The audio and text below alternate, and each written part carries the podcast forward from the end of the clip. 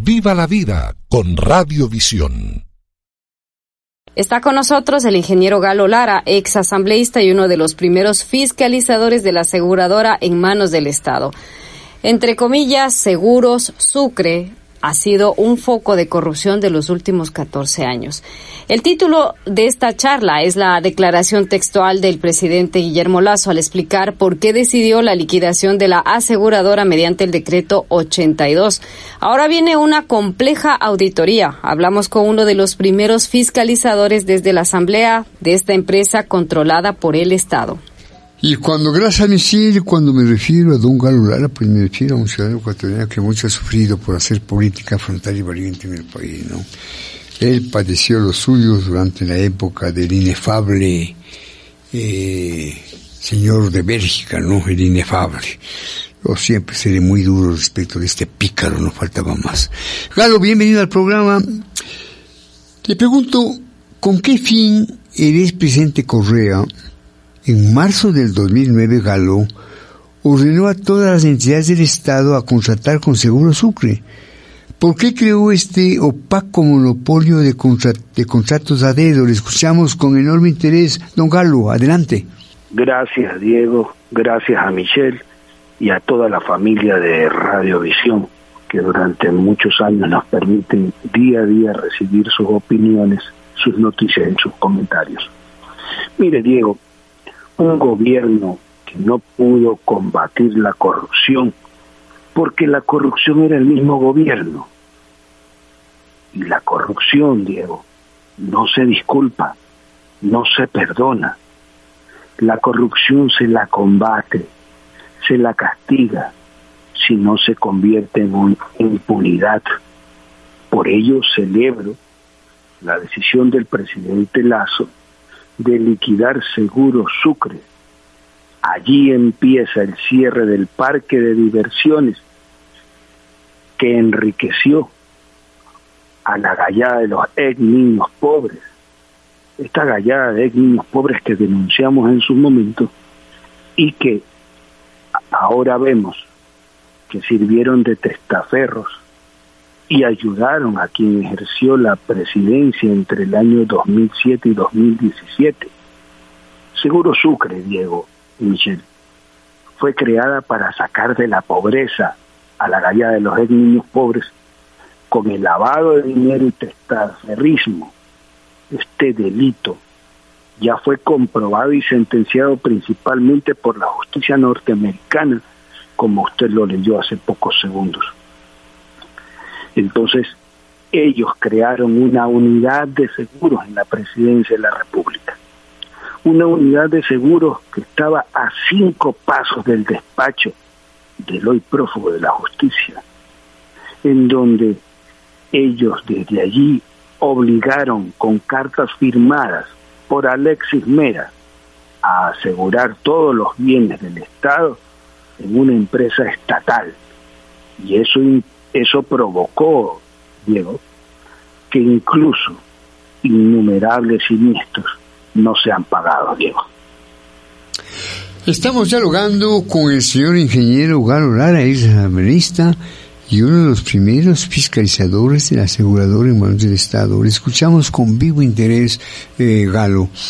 Galo, Sucre quedó debiendo centenas de millones de dólares en compensaciones a las entidades públicas. Le pregunto, ¿la aseguradora cumplía con los reaseguros o esa plata era como la espada de Bolívar que caminaba, que caminaba no por América Latina sino por las islas Caimán y Suiza, Galo?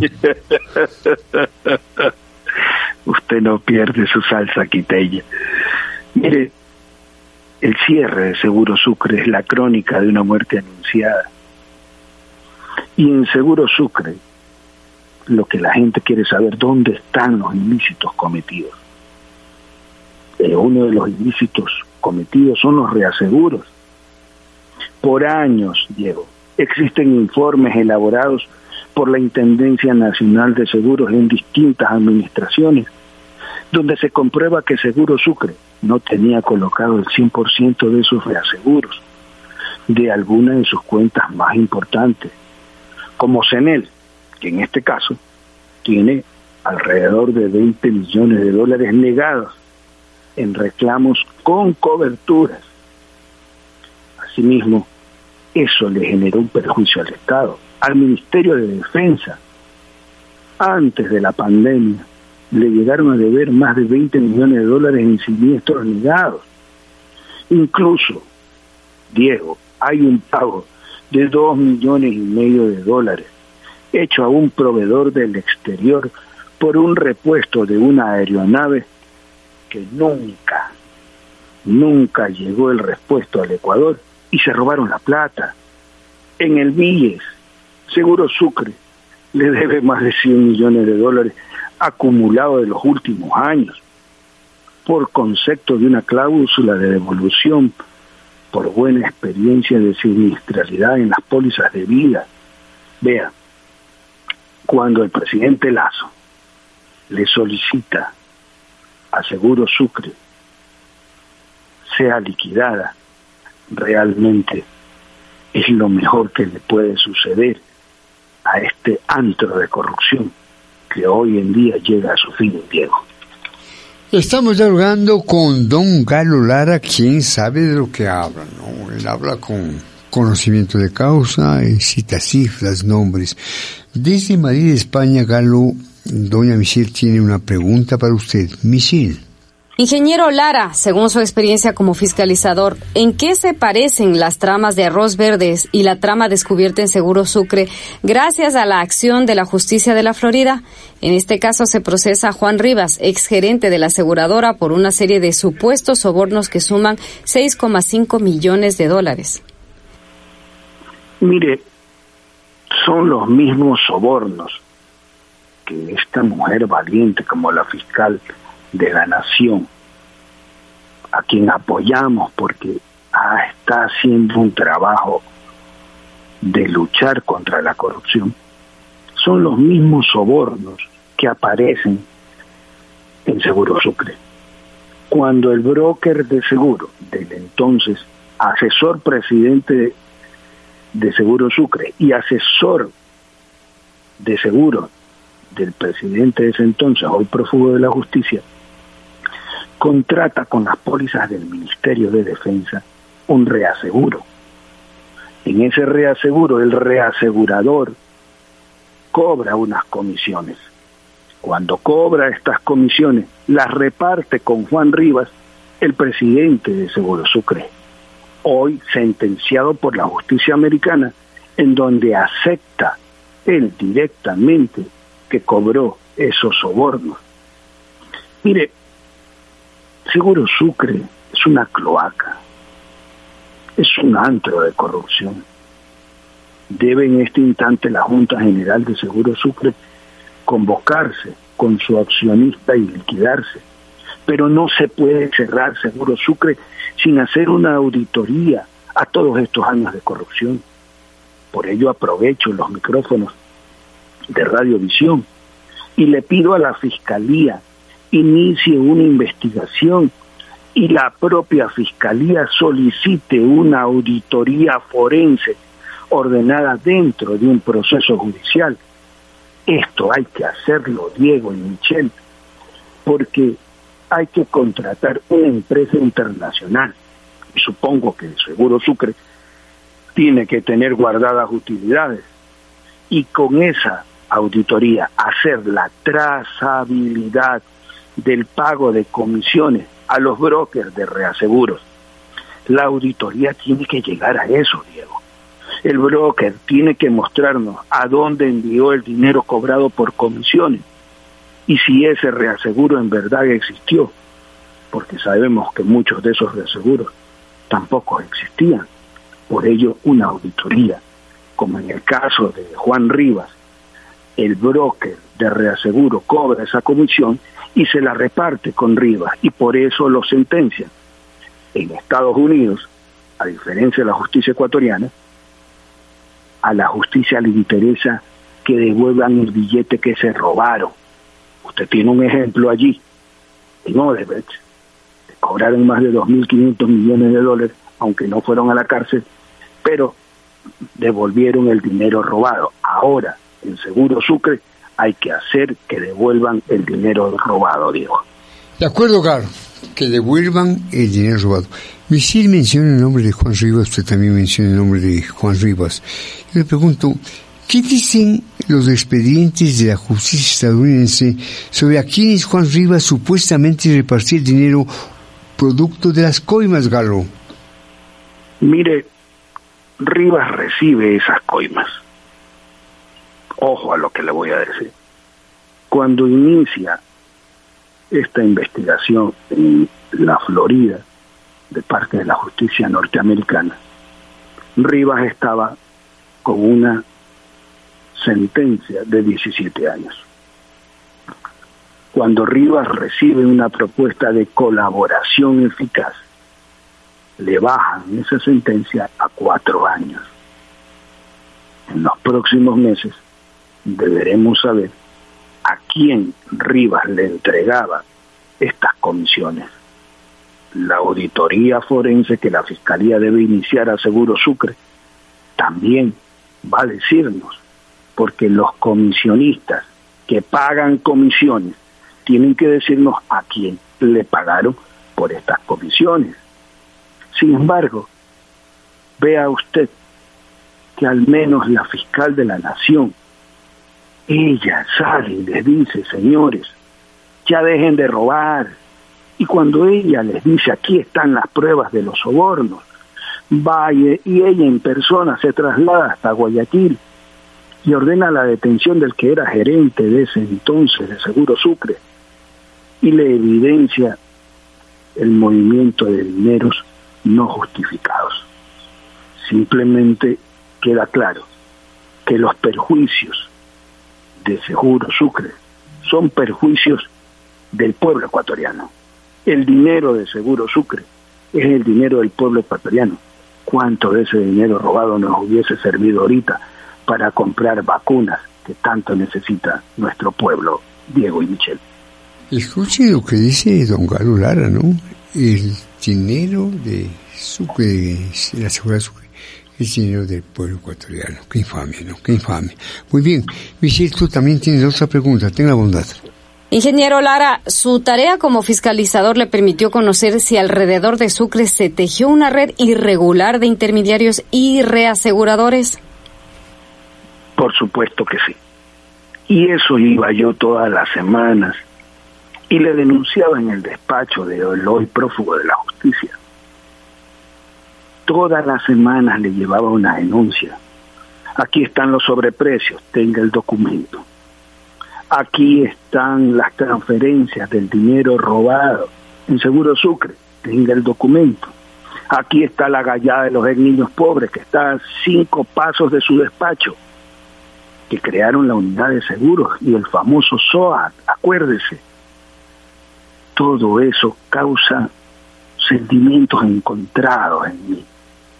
Porque mientras yo los denunciaba, el hoy prófugo de la justicia solicitó a la Asamblea se me levante tres veces la inmunidad y no pudo.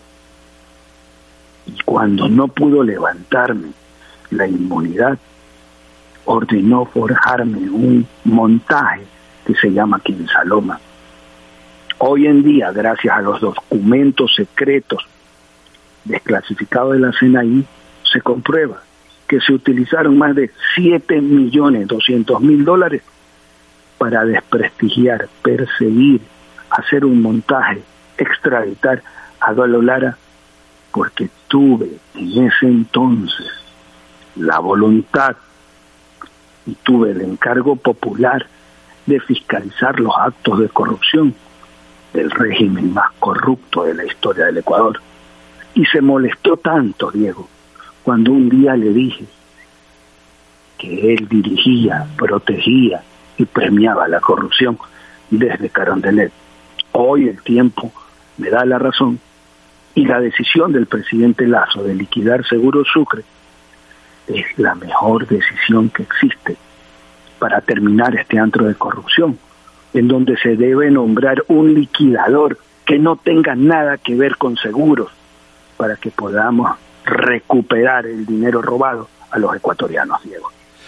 Pues claro, yo sé cómo sufrió usted y habrá una pregunta sobre cómo sufrió usted. Espero que se esté rehabilitando emocional y físicamente. ¿Cómo sufrió usted? Michelle tiene otra pregunta. Michelle.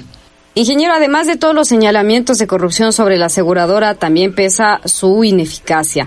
Solo en 2020 perdió 8,7 millones. ¿Cómo se recupera todo el dinero perdido o extraviado? Con una auditoría forense que se contrate a una empresa internacional. Mire, cuando hoy en día tenemos a un presidente de la República que da normas de ética a sus ministros, no un presidente que permite coimas, cuando un presidente como Guillermo Lazo lo vemos que está haciendo lo correcto, no un presidente como el de entonces, que ante el mínimo ruido de corrupción protegía a sus funcionarios.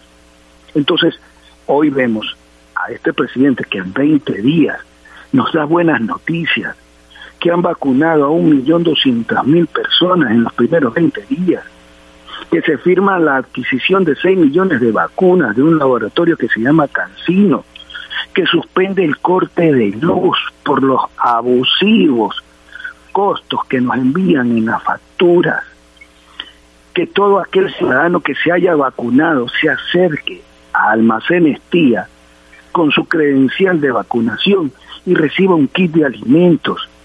Ese presidente que hoy vemos, que tiene la mayor aceptación, incluso que el prófugo de Bélgica, a quien no le gustó esa noticia, hoy vemos que ese presidente reduce históricamente el riesgo país, que suspende los cortes de luz hasta que se transparenten los excesivos cobros de esas planillas, por eso vemos con satisfacción que el presidente cierre estos nichos de corrupción como Seguro Sucre y que debe nombrar un liquidador que no tenga que ver con seguros para poder seguir la ruta, para poder encontrar la trazabilidad por donde los comisionistas de reaseguro cobraron estas comisiones y las repartieron con los funcionarios de ese entonces de aquel gobierno. Don Galo, usted hace señalamientos respecto del presidente Lazo con los que yo coincido, con los que coincide el programa. Creo que estamos en presencia de un primer mandatario honesto, coloquial, seguro de lo que hace. Qué buena cosa, sí, sí, sí, sí. Qué alivio saber que tenemos un presidente honesto y un presidente inteligente al que deseamos la mejor de las suertes en función de su gobierno, pero fundamentalmente en función del país. Galo, una última pregunta, un tema aparte de la entrevista. ¿Cómo avanza su recuperación post-COVID? ¿Y cómo se ha recuperado usted anímicamente después de todo lo que pasó? Galo. Diego, muchas gracias por su pregunta, muchas gracias por su entrevista. Yo llevo en el corazón a Radiovisión y las razones son públicas. Realmente, luego de haber sufrido esta inhumana y cruel persecución, el de arriba, el creador, el todopoderoso, me cogió de la mano y me dio un COVID en el mes de enero. Estuve 48 días en la US Clinic, en donde con la mano de Dios me salvaron la vida. Y le quiero decir algo. Luego de 48 días de haber tenido COVID y una bacteria KPT, retorné a mi hogar. Y retorné a mi hogar, Diego, en una silla de ruedas, con pañales, sin mover los brazos y los pies. Pero las oraciones de muchísimas personas en el Ecuador y en el mundo, que me enteré después, me levantaron de ahí. Haber vuelto a aprender a caminar, haber vuelto a aprender a comer, a darle una nueva prioridad a mi vida mi familia primero, Dios primero, primero Dios. Es algo que me cambió la vida. Recibo cuatro terapias diarias. Una terapia física, otra terapia eléctrica, otra terapia robótica y otra terapia de masajes y drenajes. Estoy muy agradecido que Dios me tiene con vida. Debo tener algún propósito a cumplir aquí en la tierra para que me haya salvado de la inhumana y cruel persecución correísta y me haya salvado del COVID, Diego.